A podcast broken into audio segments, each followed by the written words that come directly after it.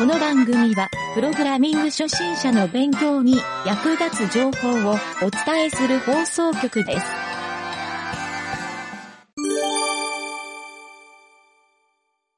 プログラミング哲学のコーナおー。ー。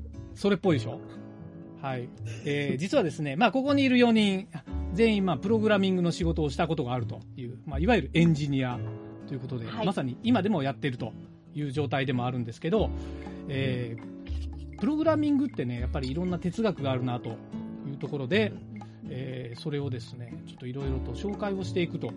まあ、紹介していろいろなんか談義していくのが面白いかなというコーナーを考えてみました。はい。ちなみに、やり終わった後に、これまでのあのコーナーとどう違うんだっていう、そういう質問が出るかもしれないけど、はい、それはもう聞かないことにします。耳にチャック。はい。耳にチャック とりあえずちょっとね、あの、湯気田の方で、えープログラミング哲学のいろんなサンプル、これ多分事前準備僕がしてくると思うんだけど、今回ですね、なんと5つも考えてきました。プログラミング哲学を5つ。皆さんそもそも哲学ってどうですか？哲学って皆さんどういう風に捉えてます？何か。どうですか皆さん、哲学。あ、別にここざっくばらんでいいですよ。難しいなとか、そんな感じじゃないですか。哲学。哲学って辞書で調べると何て書いてあるか知ってます？哲学。そんな、あ、あんまり調べたことないですか？僕はあのーまあ、僕も今回これの企画のために調べたんですけど、哲学は物事を良くするための思考のことです。なんとなくそうじゃないですか。はい。ということで、プログラミングを良くするための思考のことですね。はい。うんということでですね、僕があの、ちょっとプログラミング哲学、紹介したい、まず一つ目はですね、えーうんプログラマーの三大美徳。はい、これ知ってる人いるんじゃないですか？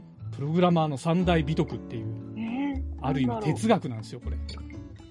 あ、これでも聞いたら絶対多分3人とも知ってます。えー短期、怠慢、傲慢、この3つですね。え、知って、知ってるでしょ？え、知らない？これ。え、わかんなないでんかど、すね。どっかで聞いたな、これ。何時知っとるやろ？はい。これはですね、あの、すごい有名な人が言ったせセリフなんですよ。っていうか、著著作物、著書に書いてあるのかな？あの、ラリー・ウォールっていう人で、えーここで、おって言った人は、なかなかの古いプログラマーの人なんですけど、パールの開発者です。パールの開発者。はい。はい。で、この人は、あの、プログラミング言語学者って自分で自称してる、めちゃくちゃ有名な人なんですよ。はい。この人が言った短期傲慢怠慢っていう。はい。プログラミングは短期傲慢怠慢でなければならないっていうね、うん三大美徳。へーあどういうことを言うかっていうと、あの、いいプログラマーっていうのは、5分で終わる作業を5時間かけてプログラミングしますと。ー これがまさに、あの、怠慢なんですよ。はい。こういうエピソードをもとにいろいろ書いてるんですけど、はい。こうプログラミングの三大美徳。皆さん思い当たることいっぱいあるんじゃないですか。吉田さんなんか会社の中で、えー、プログラマー、優秀なプログラマーの人って、どうです？これ当た当てはまります？短期今、でも今の、あの、はい5分で終わることを5時間かけてやるっていうのはめっちゃ当たるなと思ってて、はいはい大体ルーチンワークが嫌いなんで、2回以上繰り返すのは、あ、それが非効率だとしても、プログラムを書きたくなるっていうのは、なるほど。修正ですよね。もう三大美徳にドンピシャ当てはまりますよね。はい。すべてが短期怠慢傲慢ですね。なんかそう言われると、ちょっと、あれだね、悪口言われてるように聞こえるけど。あー確かに短期もありますよね。なんかあの、ウェブサイトいけてない UX とか見ると、ものすごい怒るっていう。はいはいはい。あそうなんですよ。ものすごい怒る。怒る。確かに。まあ、僕がなんかあの、知ってるプログラマーの人ってみんなね、なんだろうな、みんな貧乏ゆすりしてるんですよ。でしょ？してるでしょ？まあなんかちょっとみんな。いや、ああれリズム取りようんやね。あ、あそこにこう、何の、何のために？コーニングの。みんなイヤホンしとる。なるほど。まあきっとこの短期傲慢怠慢に当てはまるからだと思うんですよね。そう。というのがね、あって、プログラマーの三大美徳っていうこの哲学ですね。この1個目に。これは皆さん意識すると、だからね、あの、短期になっちゃダメだよっていうの、プログラマーは、その逆張りをしてくださいと。はい短期で、短期でいいんですよ。はい。傲慢怠慢でいいんですよ。本当にいいのかっていうのも あるんだけど。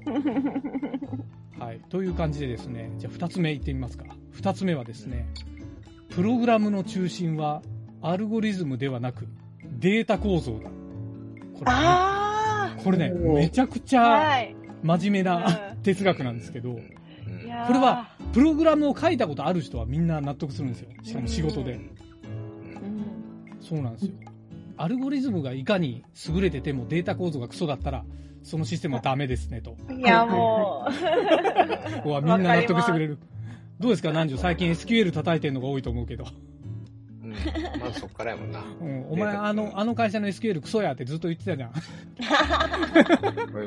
ブーってもうあの会社としか言わんけど。いいかなって。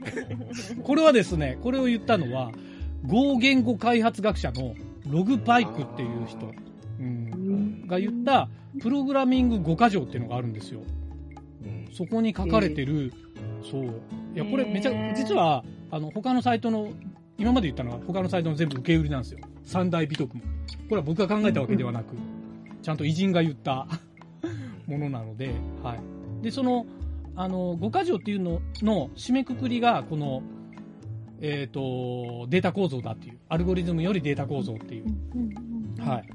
ここが締めくくりの言葉になってるんで、まあ、これが分かってれば、このログパイクの言葉を理解できてるという感じです、ね。深いでしょ？そうそうそう。うんだからどんな綺麗なコードを書く、書いてもプログラミングって称賛されないっていう、なんかそういう言葉ですね。はい。じゃあここから、ゆげたが考えた、だいぶ敷居が下がってきたでしょ？はい。ゆがこの考えた。流れで、すごい。この流れでですね、えー、どれいこうかな。えっとね、プログラムが自分が書いたコードによってバグが発生し、エラーが出てしまったときは、ごめんなさいではなく、仕様ですと言え。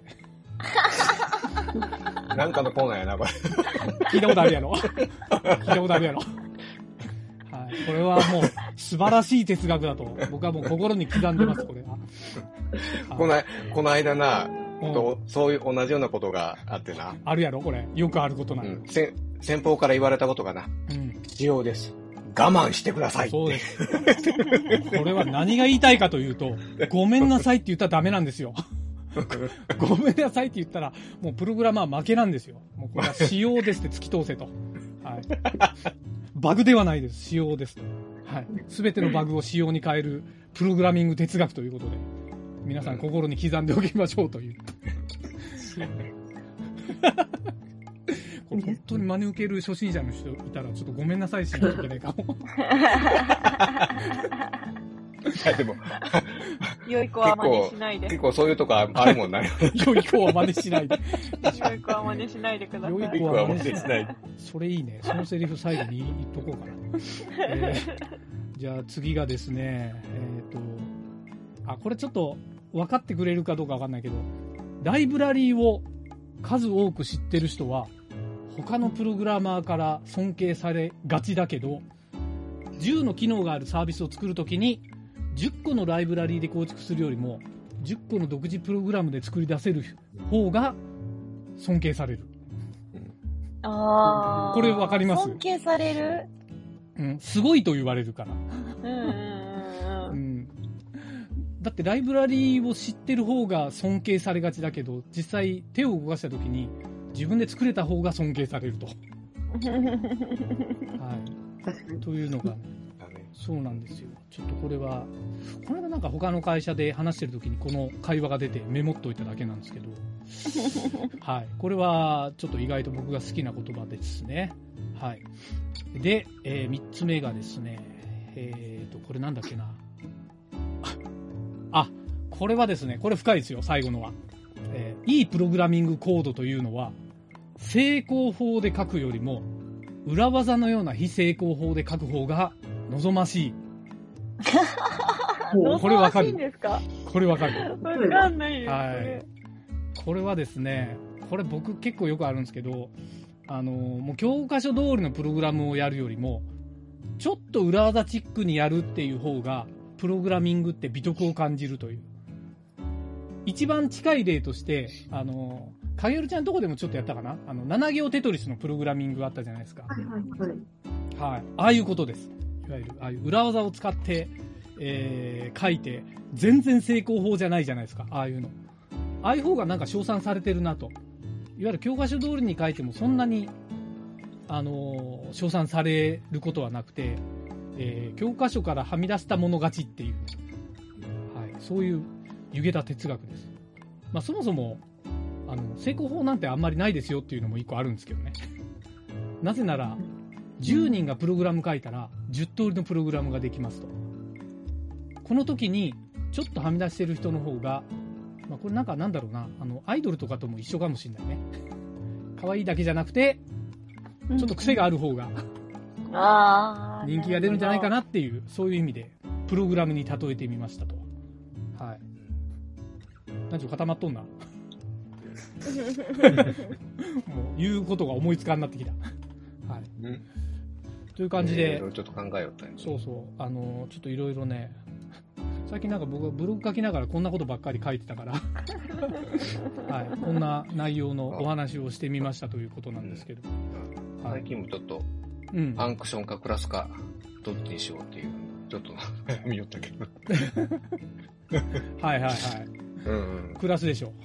うんいやどっちもできるよね。そうそうそうそう。使い方によるけどね。うんそう。あのね、そういうプログラミング哲学っていうのが、なんかちょっと最近、なんかね、ずっと考えてて面白いなと思ってね。まあ世の中のいろんな哲学の話というか、あの、こういうプログラミングの、さっき 冒頭の方に説明した、あの、著名な人が書いてる哲学もいっぱいあるんで、まあそれをもとにね、そう、まあそれ1の、えーおふざけ哲学10ぐらいで紹介したいなっていう。はい、そんなちょっとコーナー、半分時間潰しだけど、刺さる人には刺さるということを、はい、こんなコーナーでございました。お疲れ様でした。お疲れ様でした。ありがとうございます。強制終了。